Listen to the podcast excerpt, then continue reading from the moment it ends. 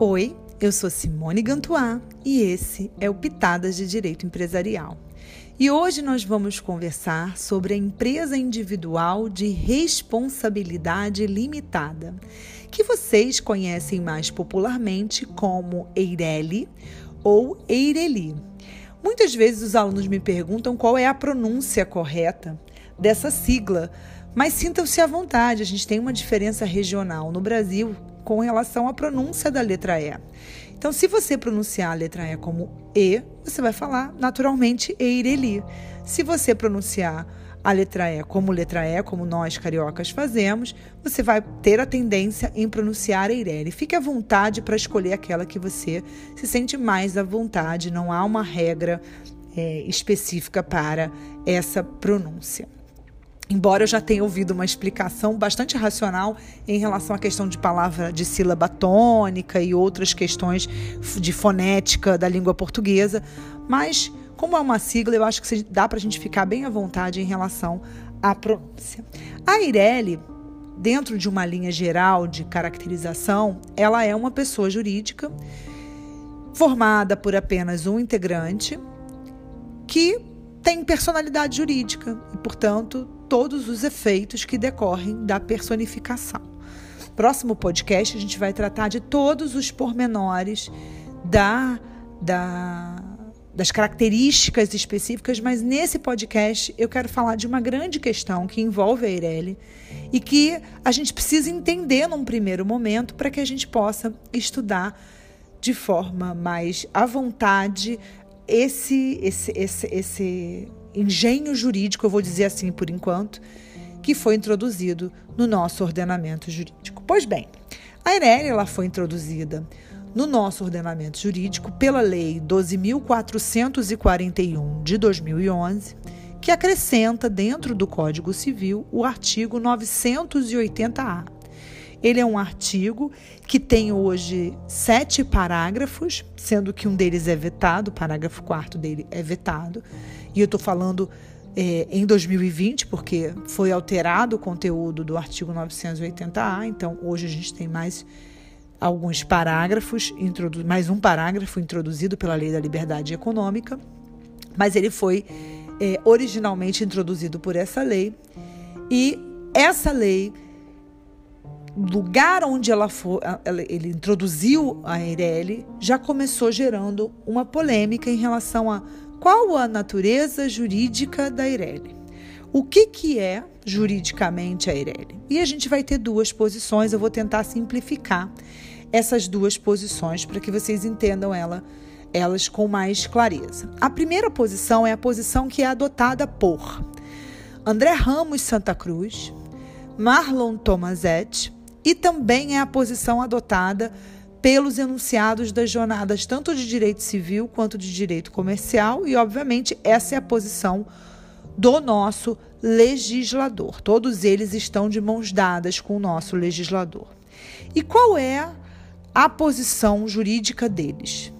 Para eles, a Eireli é uma nova modalidade de pessoa jurídica. Ela é um novo ente dotado de personificação, que é caracteristicamente marcada pela unipessoalidade permanente. Essa é a posição que é adotada por esses autores que dão a mão para a orientação do legislador.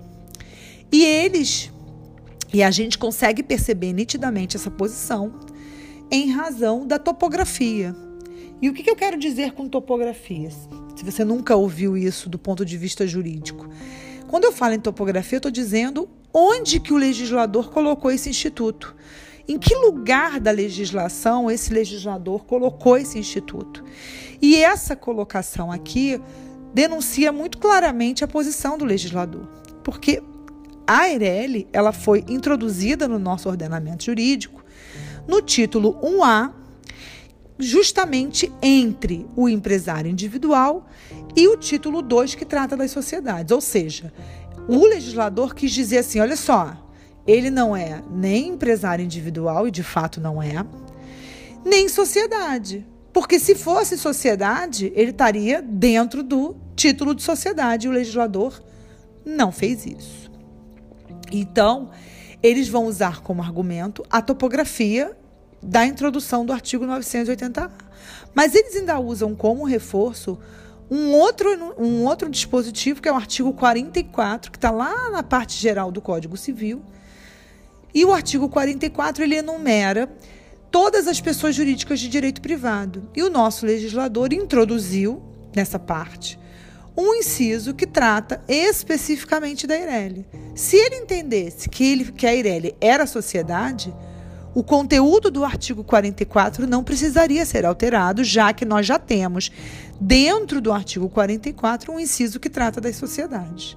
Então, esse é o posicionamento que é defendido por esses autores que eu me referi e também está claramente é, definido no enunciado 3 da Jornada de Direito Comercial, que diz que a empresa individual de responsabilidade limitada é sociedade unipessoal, mais um novo, não é sociedade unipessoal, perdão, mas um novo ente distinto da pessoa do empresário e da sociedade empresária.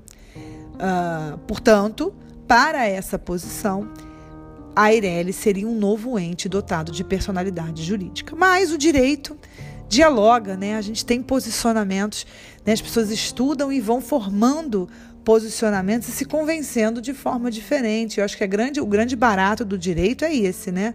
A gente poder pensar que há diferentes formas de se enxergar a mesma coisa. E a posição é, antagônica à anterior é a posição que eu marco aqui dois doutrinadores importantes que é o Sérgio Campinho e o Alexandre Assunção, e estou marcando aqui o Alexandre Assunção porque ele faz parte da banca da OAB, cuja prova você fará no futuro. Espero eu e passe também, espero eu. Para eles, a Eireli ela é uma sociedade unipessoal permanente. É, e, portanto, ela não cria um novo ente dotado de personalidade jurídica, mas um novo tipo societário. Tá? Então ele não criaria uma nova, uma nova forma, é, uma nova, um novo ente dotado de personalidade, mas ele introduziria um novo tipo societário.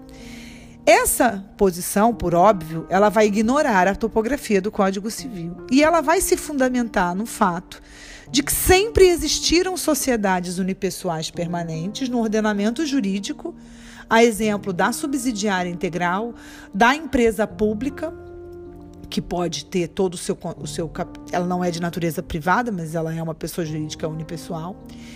E recentemente, mais recentemente, por duas outras dispositivos, outras regras que foram introduzidas em nosso ordenamento, que constituem pessoas unipessoais, sociedades unipessoais, e ninguém está questionando se são sociedades ou não. E quais são esses exemplos?